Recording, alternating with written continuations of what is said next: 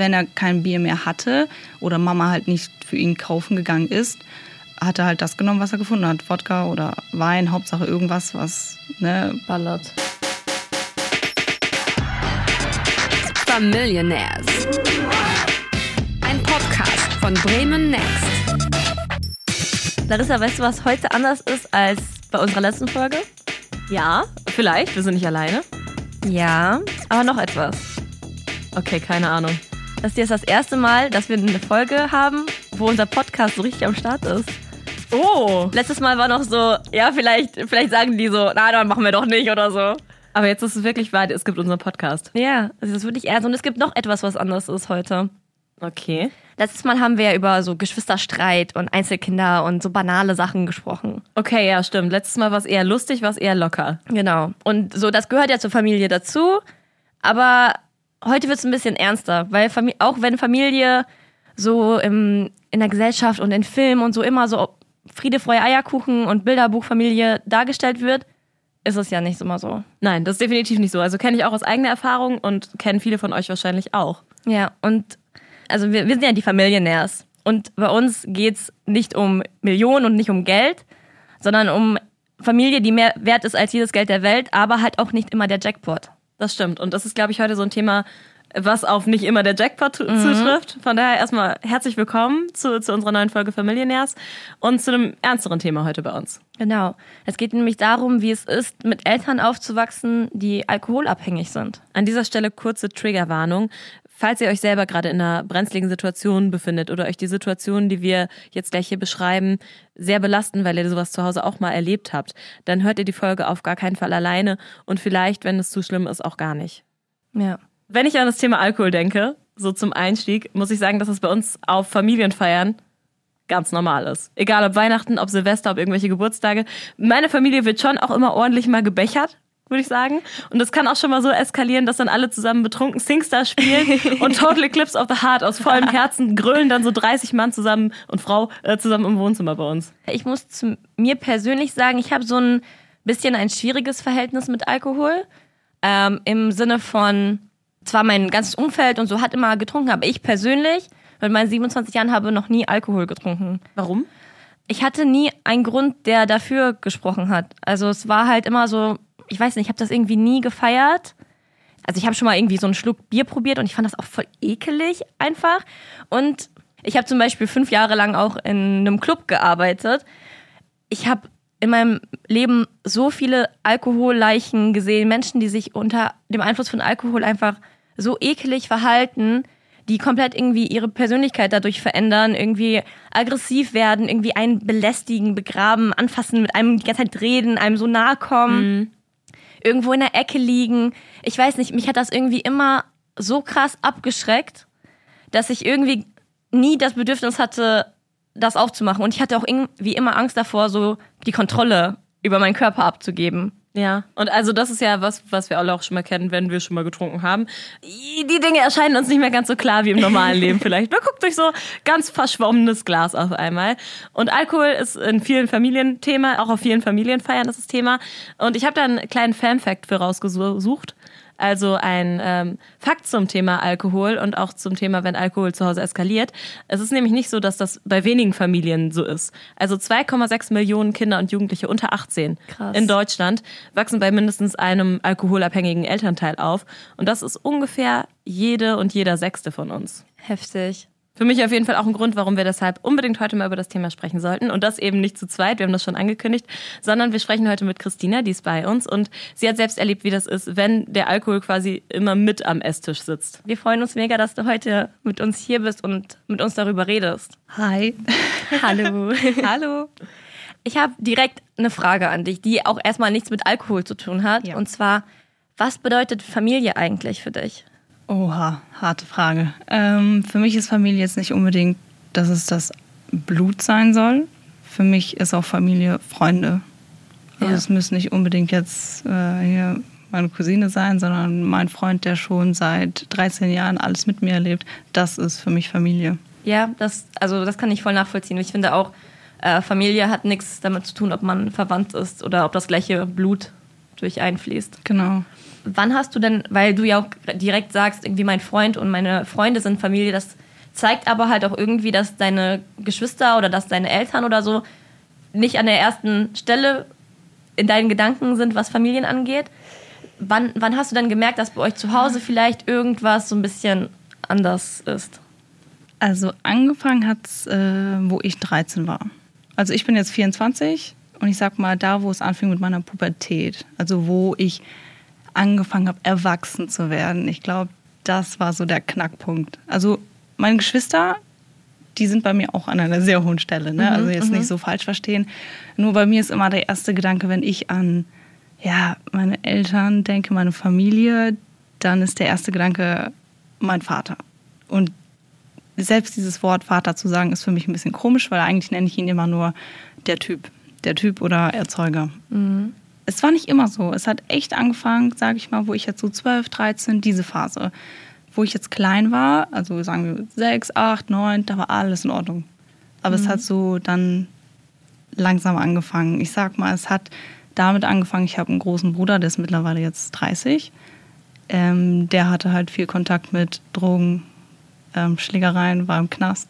Krass. Und da war schon, sage ich mal, äh, die Stimmung angeknackst. Und dann, als ich anfing, erwachsen zu werden, hat man dann gemerkt, okay, ähm, mein Vater, also ich nenne ihn jetzt Vater, ähm, hat die Kontrolle verloren über uns. Also er hatte Angst, dass er nichts mehr sagen kann. Und so habe ich das dann gemerkt, wenn ich zum Beispiel ähm, ja, Entscheidungen getroffen habe, so richtig kleine Sachen wie, ähm, ich habe meine Beine rasiert, weil irgendwann fangen an, die Haare zu wachsen. Ich habe sie rasiert. Er fragt, warum tust du sowas? Weißt du, so, das macht man nicht. Ja, ist klar.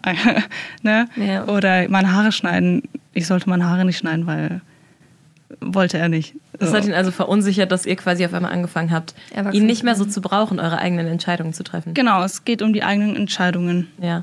Ja. Gab es so einen Moment, in dem du realisiert hast, okay, mein Papa hat ein ganz anderes Problem, nämlich Alkohol? Ja, ja. Ja, das auf jeden Fall. Also ähm, wir sind ja oft nach Ukraine gefahren. Also er kommt aus der Ukraine, immer im Sommer.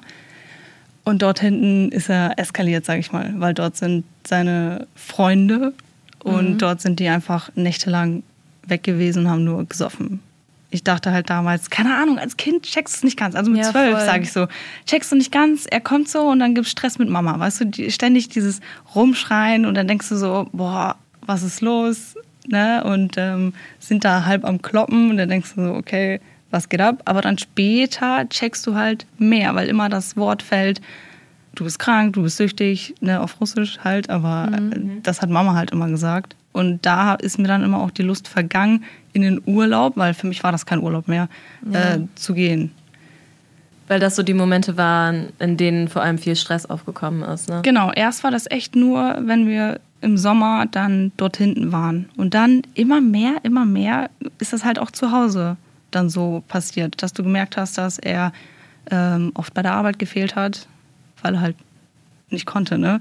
Ähm, oder dass er halt ständig am Schlafen ist, weil klar, er steht auf, trinkt sich ein, dann geht er schlafen, weil er fertig ist und dann steht er wieder auf. Und dann immer dieses ständige Wiederholen, Wiederholen, dann denkst du so, boah, wo, wo ist denn das Leben? Es ist auch voll krass, dass du sagst, ähm, dass es halt so im, im Urlaub irgendwie angefangen hat oder als du in, in der Pubertät warst. Und das sind ja so voll die wichtigen Erlebnisse eigentlich in, für einen Menschen und auch für eine Familie. Also wenn ich zum Beispiel an Urlaube denke, dann habe ich positive Assoziationen mit meinen Eltern in Urlaub zu fahren. Und bei dir ist das, worauf man sich ja eigentlich so als Kind mega freut. Und man fährt mit den Eltern weg, man hat Sommerferien. Dann hast du auf einmal so schlimme Erinnerungen und Gedanken daran. Und auch Genau. so, wenn du erwachsen wirst, was ja eigentlich auch so voll die aufregende Zeit ist, irgendwie man, man, man wird halt erwachsen, so man lernt sich kennen, man braucht da, man hat halt, glaube ich, eh so ein schwieriges Verhältnis zu der Zeit zu seinen Eltern. Ja, genau, weil man weiß ja selbst noch nicht, wer bin ich, wo will ich hin, ne? Und mit den Freunden, zu wem gehöre ich? Das ist eh so eine echt ätzende Phase, sag ich mal. Also Ja. für mich war es damals ätzend, weil ähm, auch dieser Gruppenzwang und alles und ähm, du musst ja so tun, als wäre alles okay. Voll heftig, dass du das sagst, so man muss so tun, Ja. als wäre alles okay, aber so wer sagt das? Wer sagt, dass das so sein muss eigentlich so? Ja, ich weiß, was du meinst. Aber damals, Ja, also klar, also überhaupt kein, kein Vorwurf und so. Und ich würde es wahrscheinlich genauso machen, aber vom Ding ist es voll, voll traurig, dass man, man hat eh so viele Probleme und weiß überhaupt gar nicht, was abgeht. Erstens nicht irgendwie mit seinem Körper und mit seiner Persönlichkeit, die sich ja eh in der Pubertät äh, verändert. Und dann weiß man nicht, was zu Hause abgeht. Und dann muss man aber auch so auf einmal noch so schauspielern und so tun, als wäre alles cool. Ja. Wie hast du dich denn dann gefühlt in der Situation mit all diesen Problemen so drumherum? man ist erst überfordert, ne? weil es sind ja immer diese ganzen Kleinigkeiten, die passieren, auch mit dem Stress mit meinem Bruder. Ne? Also er und mein Vater, also er ist nicht sein Vater. Ne? Also das ist sein Stiefvater. Ähm, und ähm, die haben sich auch echt oft gekloppt. Und da musst du auch immer ständig dazwischen gehen. Und ähm, auch was meine Geschwister angeht, ähm, mein kleiner Bruder ist ja, sage ich mal, gerade mal damals geboren. Also er war noch sehr klein. Und du hast so dieses Pflichtgefühl, dass, okay, ich muss jetzt auch eine zweite Mama sein, weil meine Mama war damals ein bisschen, wie soll ich das sagen, ähm, sie kam nicht zu Wort, sie hatte nicht wirklich so diese Power, was dagegen zu sagen. Wir sollten auch immer ruhig sein, wenn er schläft. Richtig, also wirklich, wir haben nur ein bisschen laut gelacht oder sonst was. Das heißt immer, psch, psch, er schläft, er schläft, weil sie wollte einfach nur, dass er schläft und nicht nervt. Weißt du, nicht, dass er aufsteht und noch mehr trinkt. Sie wollte einfach nur, dass er pennt. Und er war erstmal vorrangig, sage ich mal. Und das hat sich nach so immer mehr entwickelt, als sie dann endlich mal einen Job gekriegt hat. Jetzt ist das echt gut geworden, weil sie steht endlich zu uns, sage ich mal, und ähm, hat ihr Wort. Also sie sagt auch knallhart, wenn du nicht arbeitest, hau ab, dann war's das. Also hat sich auf jeden Fall auch was verändert. Ähm, du hast gesagt, das hat so angefangen, als du in der Pubertät warst. Also Ja. war es vielleicht ja früher, als du klein warst, auch mal anders. Also Ja. ich habe zum Beispiel so ein Ritual früher mit meinem Papa gehabt. Äh, jeden Sonntag haben wir zusammen zu Hause Plattensonntag gemacht. Mein Papa hat so seine alten Platten ausgepackt, so aus den 80ern und hat da immer diese Musik aufgelegt und wir haben im Wohnzimmer so dazu getanzt. Das ist irgendwie ein ganz schöner Moment, den ich so in meiner Erinnerung an meinen Papa habe. Gab es sowas bei dir auch in der Kindheit? Also so gute Momente? Oh, jetzt muss ich echt überlegen. Eigentlich nicht besondere Momente. Also jetzt, wenn du mich fragen würdest, was war so ein Moment? Also tatsächlich auch schon so lange her, dass es gar nicht mehr so präsent ist. Ja, genau. Also mir wird jetzt spontan echt nichts einfallen. Es kann auch einfach daran liegen, dass so viel Negatives danach passiert ist, dass das irgendwie alles Positive komplett Überschattet. So, weil, weil, also ich weiß es nicht, ne? ich bin ja nicht mit, mit dir aufgewachsen, aber ich könnte mir vorstellen, dass es vielleicht ja wirklich Momente gab, aber die einfach durch dieses, gan- die ganze Scheiße, die passiert ist, einfach so weit nach hinten gedrängt worden sind, dass das einfach so im Endeffekt das geblieben ist, was, was im Kopf geblieben ist. Ja. Ja, leider ja. Also wenn du mich jetzt fragen würdest, was sind negative Ereignisse, könnte ich dir jetzt mehr aufzählen. Ich denke halt so daran, also dass unsere Leben so ganz anders gewesen sein müssen, als, als wir klein waren, weil wir haben dann so angefangen, Aufgaben zu bekommen, so räum mal zu Hause die Spülmaschine auf, saug mal Staub, koch mal Nudeln oder so. Das waren so Aufgaben, mit denen wir konfrontiert waren. Aber ich könnte mir vorstellen, du hast gerade schon gesagt, du hast auf einmal versucht, so eine zweite Mama zu sein, auch für deinen kleinen Bruder, dass auf dir ganz andere Aufgaben gelastet haben. Ja, genau. Also erstens habe ich versucht, immer die Stimmung aufrechtzuerhalten, damit die nicht wirklich merken, was Sache ist, weil er war ja echt klein, ne? also zwei Jahre oder so. Aber er hat auch relativ früh leider trotzdem gecheckt, dass irgendwas nicht stimmt, weil er schon mit vier gesagt hat, mein Vater ist Alkoholiker. Mit vier? Ja, und genau, und das fand ich, ich war auch überrascht. Meine Mama hat es ihn auch ständig vor die Nase gehalten. Die hat ständig gesagt, hier, guck mal, dein vierjähriger Sohn weiß, dass du Alkoholiker bist. Aber das Problem ist halt, dass mein Vater selbst nicht weiß, dass er ein Problem hat und uns alle schlecht geredet hat. Also wir sind alle dumm, dumme Menschen und ähm, er hat recht. Bei mir war es halt so, ich hatte, ich wusste nie, warum bin ich jetzt der Sündenbock? So, warum bin ich jetzt auf deiner schwarzen Liste? Weil meine Schwester zum Beispiel, die ist immer der Sonnenschein gewesen. Sie ist halt klug, also sie ist echt klug im Vergleich zu mir. Also ich war in der Schule, boah, ich hatte echt keine Lust auf Schule. Und sie ist halt so auch, hat ihr Abi gemacht, ne? Und sie hat immer mehr Liebe bekommen. Und ich war so die, die, also in seinen Worten, weil das habe ich sehr oft gehört, war ich ähm, ein dummes Kind. Ne? Das ist ganz schön hart, das von seinem Vater zu hören, finde ich. ja. Ich habe im Vorhinein natürlich ein bisschen recherchiert zu dem Thema, weil ich ja selber zum Glück gar nicht solche Erfahrungen gemacht habe wie du. Ähm, und habe auch gelesen, das, was du jetzt zum Beispiel beschreibst, dass Aufmerksamkeit auch eben so ein Problem ist. Dass die Aufmerksamkeit halt eben nicht mehr, wie es normalerweise sein sollte, auch bei den Kindern liegt, sondern entweder beim Alkohol oder eben vielleicht dann auch pickt man sich ein Kind raus, das man nochmal so ein bisschen positiv hervorhebt. Und ihr anderen, das hört sich zumindest so an, seid ein bisschen darunter untergegangen. So, oder? Ja, ja, ja. Da, du sagst ja gerade Aufmerksamkeit. Ich fand es immer auch schade, dass er nicht wirklich viel mit meinem kleinen Bruder gemacht hat, weil er war ja gerade mal vier. Ne? Da erwartet man, dass der Vater mit seinem Sohn spielen geht, Zeit unternimmt, aber da war nichts und das hat mich richtig wütend gemacht. So, dass, äh, ich habe es ihnen auch oft gesagt, deswegen haben wir uns oft gestritten, weil ich bin die Einzige aus der Familie, die ihre Meinung sagt. Das ist so das Ding. Und meine Schwester ist sehr zurückhaltend und ähm, sagt Ja und Arm. Sie nickt und Bisschen auch so dieser Konfrontation aus dem Weg gehen, so vielleicht auch um sich zu schützen. So. Genau. Würde sagen, ne? jeder hat da vielleicht auch so seine eigene Strategie, äh, mit dem Problem am besten so ein bisschen umzugehen und das zu umschiffen. Ja, ja, genau. Und sie war halt immer ruhig, deswegen war sie auch, sage ich mal, glaube ich, auch der Sonnenschein, weil sie halt nichts gesagt hat. Und ich habe halt von Anfang an, ich bin halt ein lauter Typ, sage ich mal, und ich habe von Anfang an gesagt, ey, das geht nicht. Und ich habe mich auch immer dagegen gestellt, weil wenn man mich Scheiße nennt, sage ich mal, sage ich zu dir, du bist zurück Scheiße, weil ich nicht nachvollziehen konnte, warum er das sagt. Ja. Und ich habe ja auch oft Gründe gesucht, aber nicht verstanden. Ich meine, jetzt, wenn ich jetzt als Beispiel solche banalen Sachen sage, ne, ähm, ich habe meine Zähne geputzt. Und beim Zähneputzen spuckt man ja normalerweise das wieder raus, was man da ne, an Zahnpasta drin hat. Und dann habe ich gespuckt. Und dann kommt er da, macht die Tür auf, sagt, warum spuckst du? So richtig aggressiv, so, warum spuckst du? Was soll das? Und ich denke mir so, in dem Moment denkst du so, äh, was habe ich gemacht? So einfach total dämlich. Und auch jedes Mal, wenn ich gekocht habe, hieß es, ähm, hast du das bezahlt? Ist das von dir? So von wegen, ich darf die Produkte nicht benutzen, die meine Mama mir kauft. So. Krass. Es klingt für mich so, als wäre das auf jeden Fall so eine ständige Unsicherheit zu Hause, als wäre die Situation immer sehr unberechenbar. Man weiß nicht so richtig, was als Ja, nächstes ja, ja, kommt. Genau, weil ähm, jetzt, wo du sagst, die besten Tage waren, wenn er auf der Arbeit ist. Das waren wirklich, wir haben jedes Mal auf den Plan geguckt, oh, was hat er für eine Schicht? Spätschicht, also er macht ähm, Schichtarbeit und Spätschicht war die beste Schicht, weil er da wirklich von 13 bis 22 Uhr arbeiten war. Und das war für uns so die Tage, ah, Entspannung. Weißt du, auch meine Mama hat immer gesagt, ja, Spätschicht, geil. Und, ähm, und du wusstest, wenn er zurück ist, da ist dieses, wie soll ich dieses Gefühl beschreiben? Es ist so ein drückendes Gefühl, so dieses, oh, jetzt darf ich ja nichts falsch machen, ne, in Gänsefüßchen, aber was ist falsch? Ne? Ja, du hast ja gar keine Ahnung irgendwann mehr, was, was verkehrt ist in seinen Augen und wann du dich richtig verhältst. Ja, Deine Eltern sind auch immer noch zusammen, oder? ja.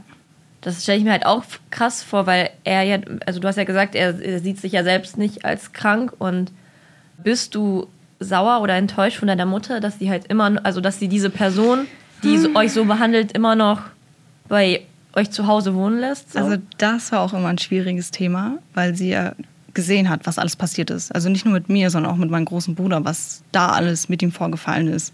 Zum Glück, ich muss sagen, wir sind nicht handgreiflich geworden, also eher zu mir. Also es ist eher immer die Worte gewesen, was krass war. die aber auch, also die genauso auch verletzen können. Ja, so. genau. Also Ja. es, hat- es hat mich verletzt. Ja. Ähm, und bei meiner Mama, boah, ich war auch echt oft sauer, weil die so oft gesagt hat, pack deine Sachen, und, also zu ihm jetzt, ne, pack deine Sachen und geh, das war's, wir scheiden uns jetzt. Aber wenn du zehnmal hörst, wir scheiden uns, wir lassen uns scheiden, dann denkst du beim 25. Mal, mhm, ja, okay, red weiter. Ne? Also ich habe es einerseits verstanden, weil sie ist, ah, sie hat Angst um uns gehabt wegen wegen dem Haus. Uns geht's ja echt gut. Also das Haus ist groß, wir haben ein Auto, wir gehen ins Urlaub, ne? Aber das war für mich nicht das Wichtige, weil das sind nur so materielle Ja, Sachen. Und ich voll. wollte eigentlich mehr, sag ich mal, Liebe.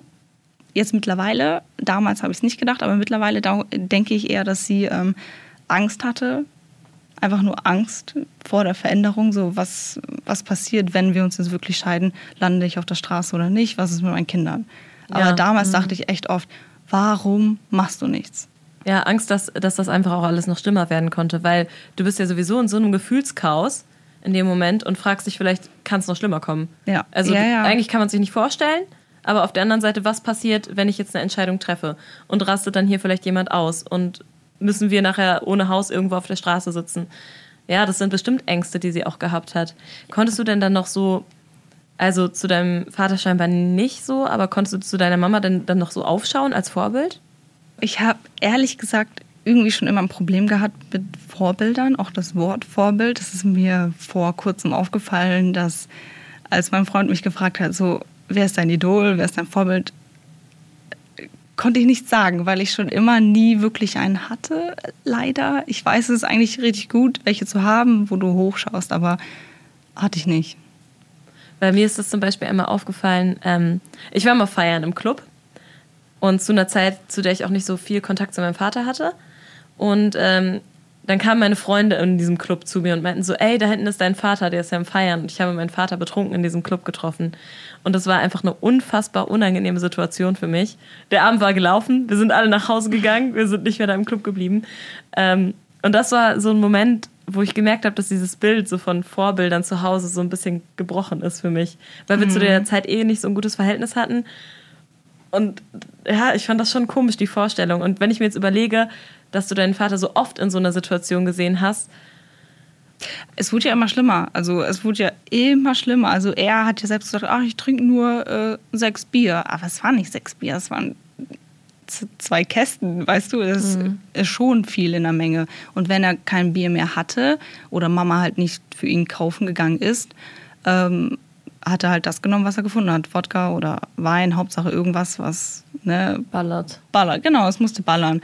Und auch als ich dann ähm, endlich mal einen Führerschein hatte, hat er mich so oft gefragt, wirklich so oft genervt, fährst du mich, fährst du mich, wo ich mir dach, dachte so, du fragst mich, mich scheiß Kind, ob ich dich fahren soll, um dein tolles Alkohol. Nee, da dachte ich auch nur so, weißt du, das ist so, du denkst so, was denkt er wohl? So, warum checkt er es nicht? Weil es wurde ja, wie gesagt, immer und immer schlimmer. Und ähm, an dem Geburtstag von meiner Schwester ähm, kam es wieder zur Situation, also wir diskutieren oft, wirklich, jedes Mal. Ich versuche es echt, dass ich nicht mit ihm spreche, habe ich oft versucht, aber es klappt einfach nicht, weil er mir einfach auf die Pelle rückt. Und er versucht die ganze Zeit, mich zu umarmen und mir zu sagen, dass er mich liebt. Aber dann denke ich mir so, das ist falsch, weil er mir schon so oft gesagt hat, dass ich abhauen soll und dass ich scheiße bin. Letztes Jahr ist dann wieder halt so eine Streitsituation entstanden und ich wollte ihn einfach nur wirklich klipp und klar. Ich habe, ey, ich beleidige ihn nicht mal, ich schreie ihn nicht an, sondern ich bin ruhig, ne, weil das machen eigentlich die Klüren von beiden, die mhm. streiten. Und wollte ihm einfach nur sagen, dass er wirklich eine Therapie machen soll. Dass er sich wenigstens versuchen sollte zu ändern. Nicht für mich. Ich habe gesagt, mach das nicht für mich, weil bei mir, ah, wie soll ich sagen, ich, ich habe das Gefühl, es ist zu spät. Leider. Also ich bin da ein bisschen kalt geworden. Aber ich habe gesagt, mach's für meine Geschwister, mach's für deine Kinder, mach's für deine Frau. Ändere dich für die. Ja, und äh, das, boah, das hat er wohl anscheinend nicht gerne gehört. Und dann ist er in die Garage gegangen, ähm, kam wieder raus und meinte, ja, wegen dir habe ich jetzt Gift getrunken, du willst mich ja sterben sehen. So, was ich nicht mal gesagt habe, aber er hat dann irgendeine Chemikalie aus der Garage getrunken Oh mein Gott, ich bin einfach nur, ich habe ich hab nichts gesagt. Ich bin einfach gegangen nach oben in das Zimmer von meiner Schwester, dachte, damit will ich jetzt nichts zu tun haben, weil ich fand das, ähm, ja, wie soll ich sagen, das Gehirn hat nicht funktioniert, offensichtlich. Ähm, dann hat meine Mama einen Krankenwagen gerufen, weil er ist schon, er hat ein bisschen geschäumt aus dem Mund und ähm, sah auch total schrecklich aus. Ähm, dann wurde er abgeholt und war für zwei Wochen in der Intensivstation. Und da dachte ich auch so, wow, also wenn er jetzt den Knall nicht gehört hat, dann weiß ich auch nicht mehr. Boah. Das macht mich total sprachlos. Das ist ja so ein Gipfel an Eskalation und auch,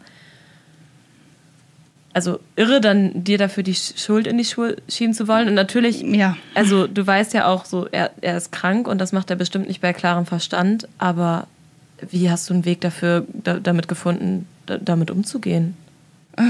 Also in den Situationen, weil das echt krass ist, weine ich auch echt viel. Ne? Mhm. Es, weil es, ah, es ist halt echt anstrengend, immer wieder diese Situation zu erleben. Aber jetzt so denke ich, okay, bleib stark und bleib positiv, weil ich weiß, dass ich theoretisch nichts dafür kann, weil ich habe ihn ja eigentlich nichts angetan. Und das ist so der Natürlich Gedanke, nicht, ja. den ich die ganze Zeit habe. Ich habe nichts falsch gemacht. Sondern ja. er denkt ja die ganze Zeit, dass ich was falsch mache. Darf ich dich was, ich traue mich gar nicht, das auszusprechen, was ich gerade für eine Frage in meinem Kopf habe, aber so, angstfreier Raum, ich frage dich das jetzt einfach trotzdem. Ähm, hast du dir, als das passiert ist, oder auch als er in der, ich muss schon fast heulen, wenn ich das frage, ähm, als er in der Intensivstation lag, hast du dir gewünscht, dass er das nicht überlebt? Gewünscht nicht. Ich habe mir nur vorgestellt, wie er das nicht überlebt hat. Und da habe ich ähm, ehrlich gesagt nichts gefühlt. Und da fühlt man sich schon ein bisschen schlecht. Ich würde jetzt nicht weinen, also ich würde jetzt nicht trauern. Und das ist schon so für mich, für mich selber finde ich es find traurig, weil alle anderen um mich herum haben Mitleid mit diesen Typen. Ich weiß nicht, da, da fehlt dieses Mitgefühl von mir. Also manchmal denke ich, boah, bin ich echt zu kalt? Bin ich echt so, ist das zu hart? Aber dann andererseits denke ich so, er hat mich dahin getrieben. Es ist ja nur, also es ist ja auch einfach nur ein Schutzmechanismus. So. Mhm. Und auch also, eine Reaktion aus dem, was dir auch jahrelang passiert ist und auch unter, unter welchem Druck du die ganzen Jahre gestanden hast. Und so ganz ehrlich, wenn ich mir so dich angucke, so du, du, du strahlst und du, du bist ja ein mega positiver und glücklicher Mensch, so nach, nach außen. So, also du bist ja ansonsten nicht kalt, du bist ja kein kalter und, äh, keine Ahnung, einsamer Mensch, sondern ihm gegenüber so kalt bist. Ich glaube, das ist das, was dich so gerettet hat, weil ich glaube, sonst wärst du wahrscheinlich genauso daran zerbrochen, wie halt er irgendwann an seiner Krankheit zerbrochen ist. Ja, ehrlich gesagt habe ich mir auch sehr oft darüber Gedanken gemacht. So, das Einzige, was mich wirklich gerettet hat, ist, ähm, dass ich einen Freund hatte, also jetzt mein jetziger Freund, der mich unterstützt hat. Weißt du, und da, wo ich mich halt wie soll ich das sagen, so wohl gefühlt habe, dass ich weiß, dass ich kein schlechter Mensch bin und er mir das auch immer gesagt hat. Und deswegen wurde ich auch so stark, weil ich wusste, nee, also ich habe nichts gemacht. Das ist halt so, ich habe wirklich nichts gemacht. Ja, ich glaube, das ist auch ein ganz, eine ganz wichtige Sache, ähm, die sich alle klar machen müssen, die in einer ähnlichen Situation sind wie du. Das ist kein Problem, was entstanden ist, weil du daran schuld bist, sondern das ist eine Krankheit, mit, er, mit der er kämpft das ist etwas, was auch nur gelöst werden kann, wenn er so bereit ist, sich Hilfe zu holen. Niemand kann ihn dazu zwingen. Das muss er schaffen. Eben. Ähm, das war ja auch immer das Thema. Also ich habe wirklich jährlich 300 Mal gesagt, so du brauchst Hilfe, such dir Hilfe. Aber auch egal, wie du es gesagt hast, ob du es in Schreien gesagt hast oder richtig lieb und leise, er hat es nicht gecheckt, weil er hat gesagt, ich bin das Problem. Dann hat er gesagt, Mama ist das Problem. Sie ist irre. Und er hat sie auch immer, ich weiß nicht, manchmal denke ich auch immer, boah, Mama, was du alles so erleiden musstest, weil ich denke mir, ihre Nerven müssen ja voll kaputt sein, weil meine sind schon kaputt gegangen. Wie ist es denn bei ihr? Weil er hat sie ja wirklich täglich auch fette Kuh genannt und du bist hässlich und du bist scheiße, denke ich mir auch so, boah, was ist das für ein Mann?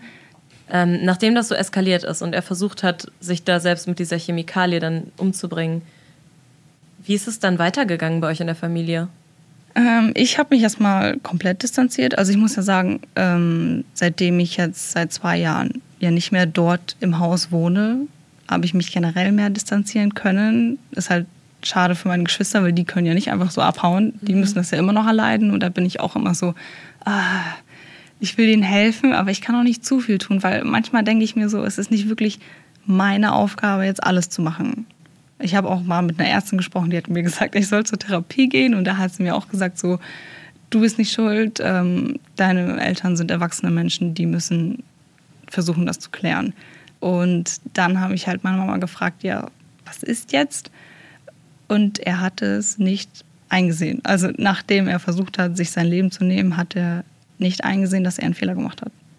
Und ist er jetzt immer noch auf dem, auf dem Stand? Also leugnet er immer noch, dass er ein Problem mit Alkohol hat? Also jetzt momentan, seit ähm, einem Monat, ist er wohl in einer Entzugsklinik.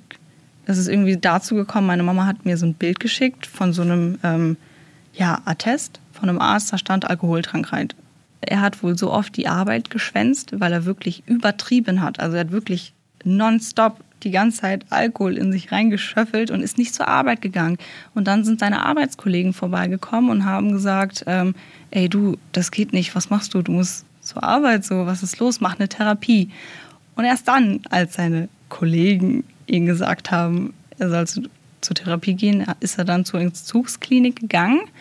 Wobei ich mir selber denke, er macht es, um seine Arbeit nicht zu verlieren weil er ja. Nicht, weil er an seine eigene Gesundheit gedacht hat. Genau, also deswegen bin ich da immer noch so, eigentlich denke ich mir so, äh, ich habe jetzt keine Hoffnung, also meine Familie hatte Hoffnung, finde ich auch gut. Ich habe gesagt, unterstützt ihn, macht das.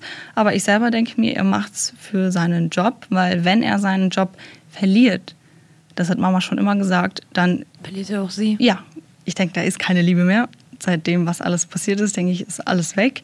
Und es war halt nur wegen Geld und uns sind die ja zusammengeblieben. Also würde er seinen Job verlieren, würde er, sage ich mal, auch so gehen müssen. Vor allem, ich, also du meintest halt so, du bist so seit Jahren in, in einer glücklichen Beziehung mit jemandem, der dich auch irgendwie gerettet hat, so, weil wer weiß, was so passiert wäre, wenn, wenn der nicht an deiner Dei- Seite gewesen wäre.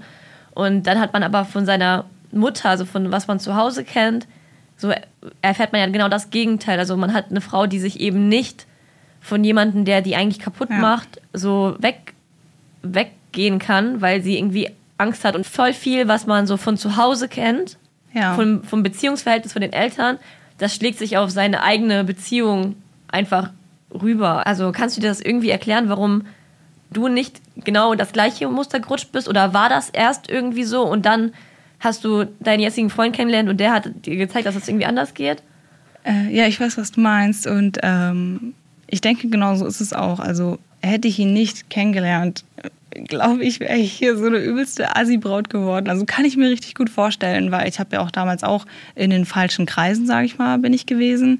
Und da gab es auch oft Alkohol. Und ich habe echt oft Filmrisse gehabt und habe mich oft übergeben und äh, ich wusste selbst nicht, wohin mit mir. Also ich glaube, wäre er nicht gekommen, wäre ich richtig down.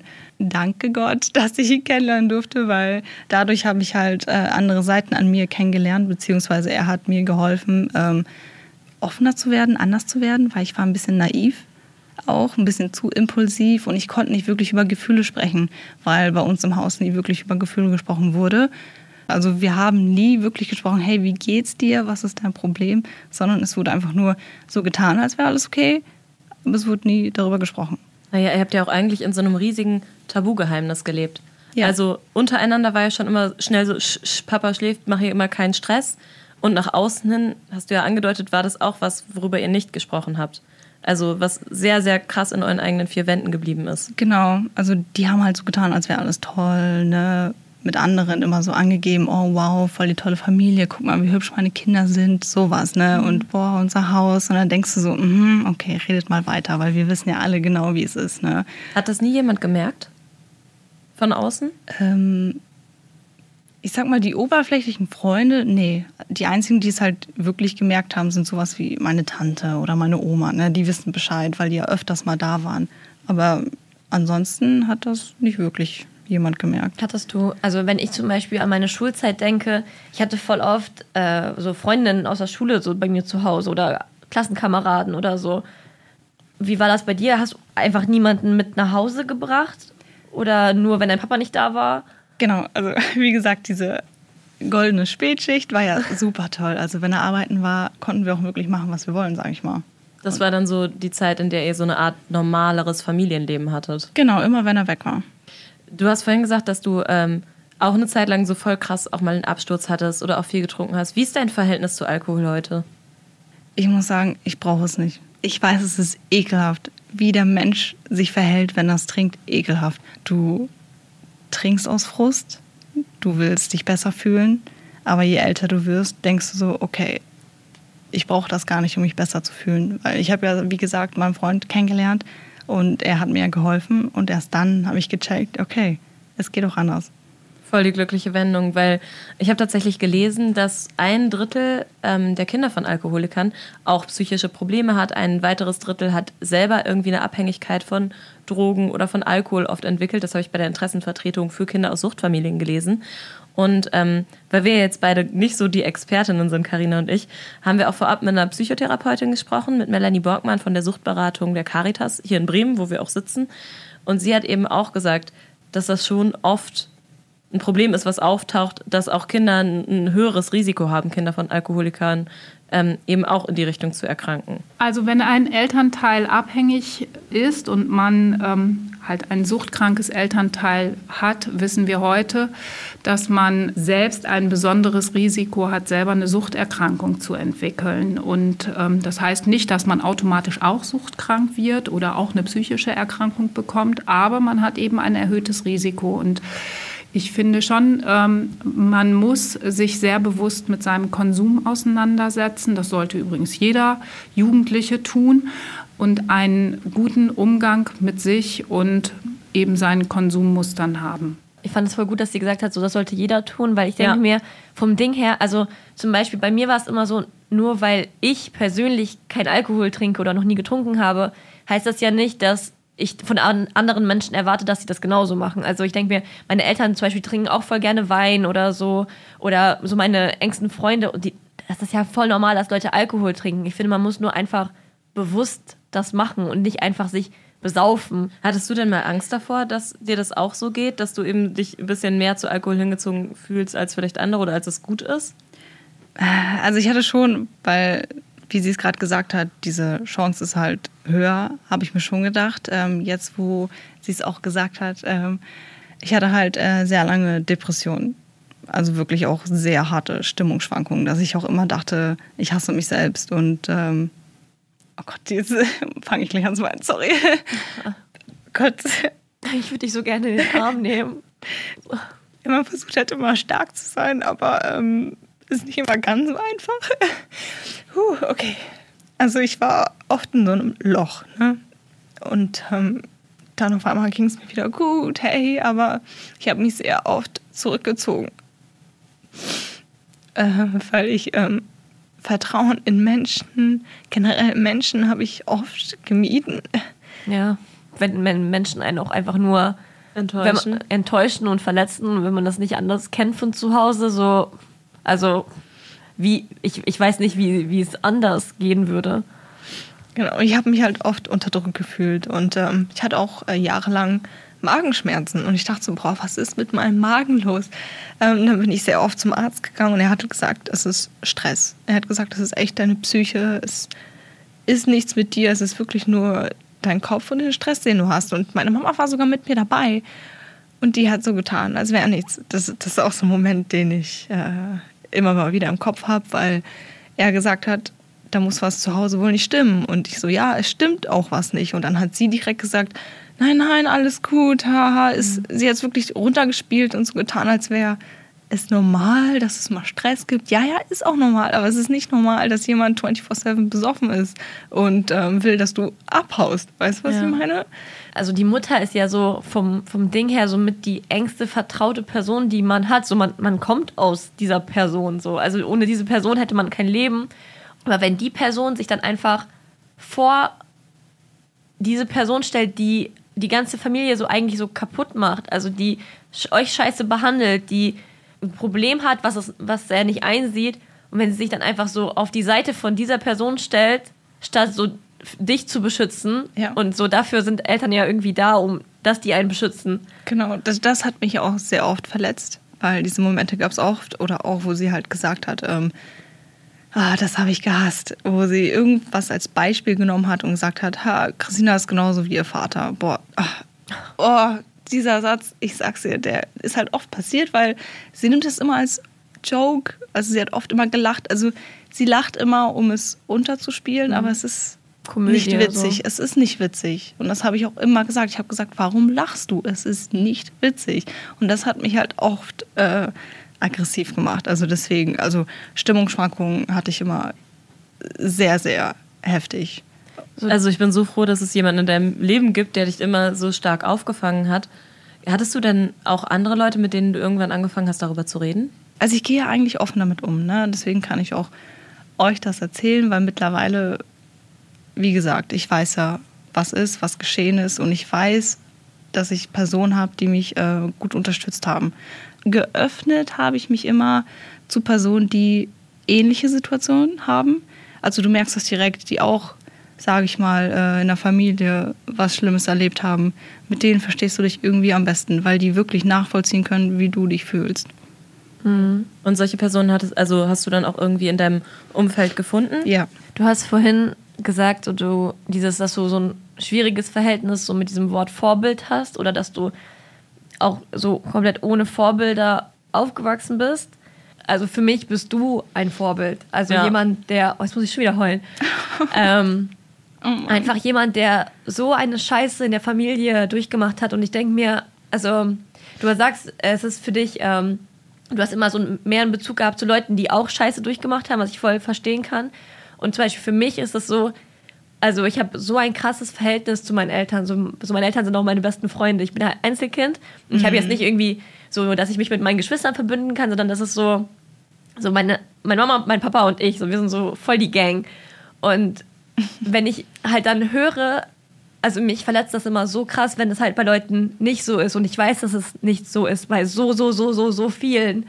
Und dann tut mir das irgendwie immer so noch mehr weh. Auch so zum Beispiel, ich habe gerade mit meinem Papa ein sehr gutes Verhältnis. Und wenn ich dann höre, dass jemand mit jemandem aufwächst, wo der Papa halt einfach so scheiße ist, äh, also er ist krank, so, ne? Das, Ja. so, das darf man auch nicht vergessen, das ist eine Krankheit, aber im Endeffekt hat er dir so deine Kindheit vielleicht auch einfach irgendwie in Teilen kaputt gemacht und dass du einfach trotzdem jetzt hier so stehst und wie ich habe ja schon vorhin gesagt, so mega positiv bist und lebensfroh und an anderen dafür, davon erzählen kannst, so das ist für mich einfach so die Definition von einem Vorbild, so weil wenn jemand so vielleicht auch so, wenn ihr das gerade hört und jemand einfach genau gerade auch in so einer Scheißsituation steckt, egal jetzt ob der Vater Alkoholiker ist oder ob Drogen oder Gewalt oder was weiß ich so irgendwie zu Hause im Spiel sind, das zeigt mir einfach so, es gibt einen Weg daraus.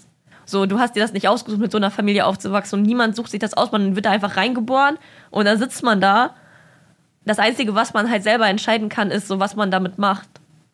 Eben, genau. Und bei mir war das so, vielleicht auch der Gedanke, der mich, sage ich mal, stärker gemacht hat, ist, ähm, ich habe zu viel Respekt vor dem Tod. Und ich habe schon immer gesagt, ich möchte mein Leben schön leben. Ich habe immer gesagt, ich möchte schöne Ereignisse haben. Und das, dieser Gedanke war halt stärker wie, oh, meine Familie ist ein bisschen ne, anstrengend. Da habe ich gedacht, also als ich endlich mal rauskam aus diesem Loch, ich habe ja gesagt, ich war echt lange drin, aber ähm, da habe ich gedacht, boah, so viele Stunden verschwendet mit schlechten Gedanken, mit Weinen, mit Schmerzen und einfach nur im Bett liegen, wo du denkst, boah, ich habe keinen Bock mehr. Aber das ist ja, ist ja traurig und diese Angst davor zu sterben, so in Trauer und Frust, das wollte ich nicht. Deswegen habe ich mir schon immer gedacht, nein, du stehst jetzt auf, du bist positiv und du möchtest, dass andere auch um dich herum positiv sind. Deswegen ist es mir so wichtig, dass ich den Menschen ein gutes Gefühl gebe und mit denen halt schöne Momente mache. Also riesigen Respekt auch einfach. Also ganz großen Respekt dafür, dass du es schaffst, anderen so viel Mut zu machen, dass du so positiv bist. Ähm, und wir sind ja eben keine Expertin. Wir, wir haben auch nicht die eine Lösung für alle anderen, die in, in einer ähnlichen Situation stecken wie du eben gerade, Christina. Aber wir haben zumindest auch nochmal gefragt, um auch nochmal so einen kleinen Tipp am Ende zu geben, ähm, was eben eine Psychotherapeutin raten würde, wie jetzt eben Melanie Borgmann von der Suchtberatung der Caritas. Also wenn ich bei meinen Eltern eine Alkoholproblematik beobachte, dann ist es ganz wichtig erstmal zu verstehen, dass ähm, alle Familienmitglieder davon betroffen sind und auch mit betroffen sind. Und dass es ganz wichtig ist, sich Vertrauenspersonen zu suchen, mit denen man offen über das Thema reden kann. Das kann man zum einen über vertraute Personen, das können Vertrauenslehrer, Schulsozialarbeiter sein, das können aber auch Freunde sein oder Eltern von Freunden. Und es kann aber auch sein, dass man ähm, sich professionelle Hilfe sucht. Das geht zum Beispiel über den Kinderschutzbund, über Kinder- und Jugendhilfeeinrichtungen, ja, oder über die örtlichen Suchtberatungsstellen und Selbsthilfegruppe. Wichtig ist, mit dem Thema offen umzugehen und das Thema eben auch zu enttabuisieren. Also irgendwie auch schon ganz viele Sachen, die du uns erzählt hast. Also irgendwie offener damit umgehen, Leute haben, die einen unterstützen, ähm, die dir Mut zusprechen und auf jeden Fall nicht versuchen, das still mit dir selbst auszumachen und auch nicht mit dem Gedanken, ähm, dass du selbst an der Situation schuld bist, weil es gibt keinen Konkurrenzkampf zwischen dir und Alkohol, das ist irgendwie kein Wettkampf, sondern das ist eine Krankheit und gegen die kann letztendlich auch nur die betroffene Person, die eben alkoholabhängig ist, ankämpfen. Genau, eben. Also viele denken immer, boah, wenn ich mir jetzt Hilfe suche, dann bin ich, ich weiß nicht, bin ich schwach, ich krieg's nicht alleine hin, weil viele wollen denken immer, ich bin erst stark, wenn ich das alleine handle oder so. Aber ich finde, das ist eben nicht so, weil es kann dich ja im Gegenteil gerade retten, weil du nicht alleine bist. Voll. Und dieses nicht allein sein ist, glaube ich, ein, eine ganz, ganz wichtige Sache. Und auch dieses nicht in so eine Art von Co-Abhängigkeit sich reinziehen zu lassen, wie ich muss jetzt ständig losfahren und für meinen Vater Alkohol besorgen oder ich bin verantwortlich, sein Leben zu vertuschen. Das ist kein Verpetzen. Ähm, das für sich selber zu klären oder jemand anders um Hilfe zu fragen. Das ist kein Verpetzen, das ist ein guter Umgang damit, weil das nur für sich zu behalten, da, davon platzt man einfach irgendwann, glaube ich. Vor, vor allem, es zeigt ja auch einfach so, wenn man einmal so als Sicht von, als quasi als Außenstehender, als Familienmitglied so, das ist, das ist gut, sich Hilfe zu holen und dann ist man nicht schwach, sondern dann ist man, gerade dann ist man stark, aber auch als Person, die krank ist, weil das, ich habe das Gefühl, dass es ähm, bei einer Sucht oder bei egal welche Krankheit immer bei der psychischen Krankheit so das Schwierigste, so dass dieser, dieser Moment, wo du dir selber eingestehst, okay, ich bin krank, ich brauche Hilfe, das ist so, das ist immer das, was am längsten dauert, was das, was das Allerschwierigste ist, weil so, sobald eine Person irgendwie Hilfe bekommt, ist es ja ganz oft so, dass, dass die Person gerettet werden kann. Aber bis man das einsieht. Ja, das musst du erstmal zulassen können. Ja. Also, ich kann nur sagen, ganz großen Dank und ganz großen Respekt an, an dich, Christina, dass du heute so offen mit uns gesprochen hast und ähm, uns Teil von deiner Geschichte hast sein lassen. Ich danke euch, dass ich hier sein durfte. Und wenn ihr selbst unsicher seid, ob, ihre, ob eure Eltern zu viel trinken, äh, wir posten auf Insta auf jeden Fall so ein paar Beratungsangebote und Infos zu dem Thema. Ähm, ihr könnt uns gerne da mal abchecken unter familienärs-podcast. Ja, und wenn ihr was zum Thema auch selber erzählen wollt, Feedback für uns habt, in welche Richtung auch immer, schickt einfach gerne eine Mail an familionärs.bremennext.de und ähm, die neueste Podcast-Folge, auch die hier, findet ihr immer zuerst auf bremennext.de und überall, wo es sonst Podcasts gibt. Und es wird nicht immer so traurig, versprochen. Ah, es gibt auch Mut am Ende. Ja, das stimmt. Familionaires. Ein Podcast von Bremen Next.